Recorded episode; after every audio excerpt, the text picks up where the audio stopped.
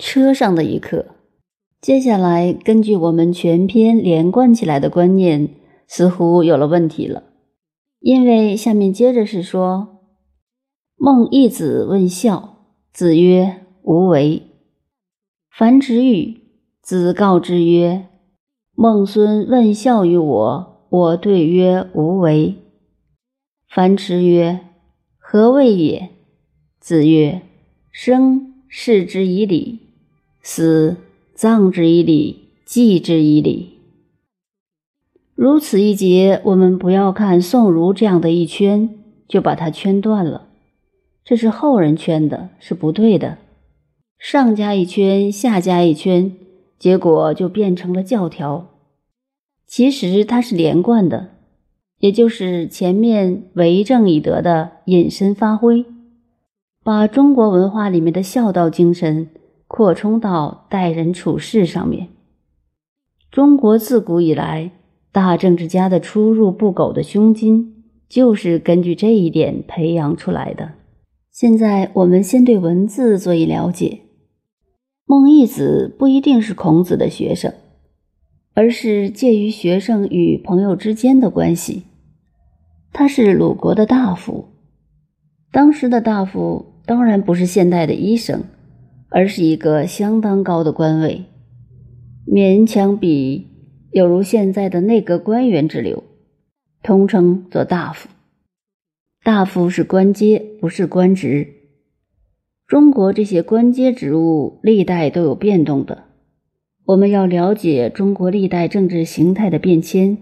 必须读十通或三通，通志、通宪、通考，里面不仅包括了中国政治制度的演变、官职的演变、一切的演变，乃至现代研究三民主义思想、国父为什么采用了五权分立制度，都与三通十通的文化有绝对的关系。这是讲到孟义子的职位，顺便提到的。既然孟义子是这样一位人物，以当时孔子的立场来讲，这一段问答到底是孔子做鲁国司寇以前或以后说的，就很难考证了。孔子当时在国际诸侯间的地位也很特殊，是一位突出人物，所以孟义子来问他什么是孝，孔子只告诉他不要违背。如果根据这句话来看，孔子讲话非常滑头。不要违背什么呢？没有下文。这是一个很奇怪的答话。接下来又是一幕短句式的谈话。我们看《论语》深入了，很有趣味，像看小说一样，不必用那么严肃的态度去看。樊迟欲，樊迟是孔子的学生。名叫樊须，字子迟，小于孔子三十六岁，是年轻的一辈。玉是驾车。孟义子刚刚来拜访孔子，并请教什么是孝道这个问题。孔子说：“不要违背。”就只有这么一句话。等一会儿，孔子出门了，因为请不起司机，都是学生来服务。现在由年轻的樊迟来驾车子，不像现在的汽车。孔子那时坐的是马车，驾马车有一套专门技术，很不容易的。那么孔子坐进车厢了，樊迟坐在前面的驾驶台上开动了车子。在途中，孔子坐在车厢中和学生谈起话来。从这一点也可以看到孔子的教育。是随时随地都在对学生施教的。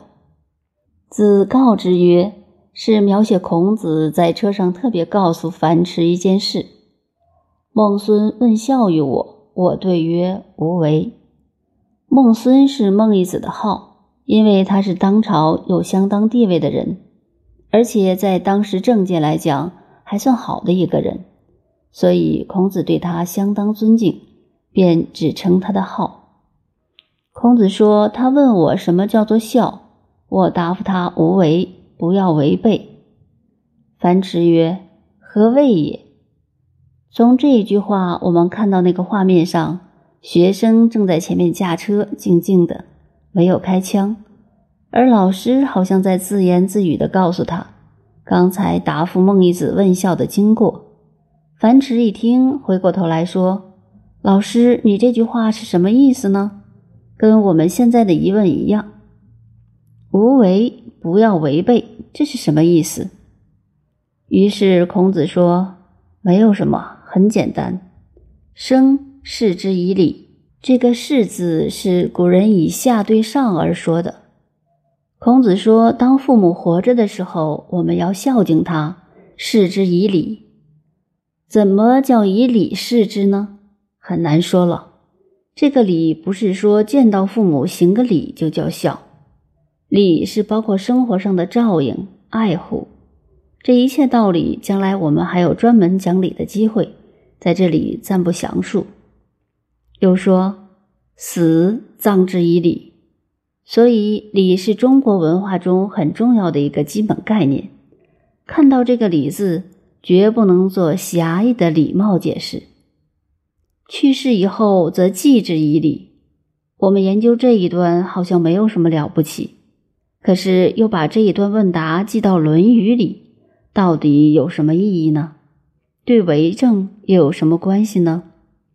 我们把这些问题先放在一边，再看下一段。然后综合起来做研究。下面跟着记载的是孟武伯问孝。孟武伯问孝，子曰：“父母为其疾之忧。”孟武伯是何许人也？就是刚才所讲的孟义子的儿子，他是世家公子。这又牵涉到什么是世家？古代的制度和现代两样，尤其在春秋时代。与印度、欧洲古代又不相同。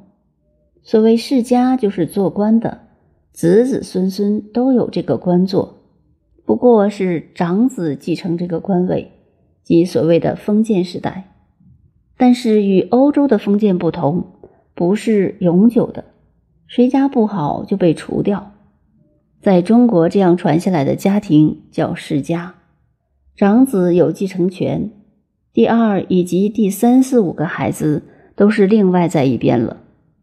孟武伯是孟义子的儿子，是正统的世家公子。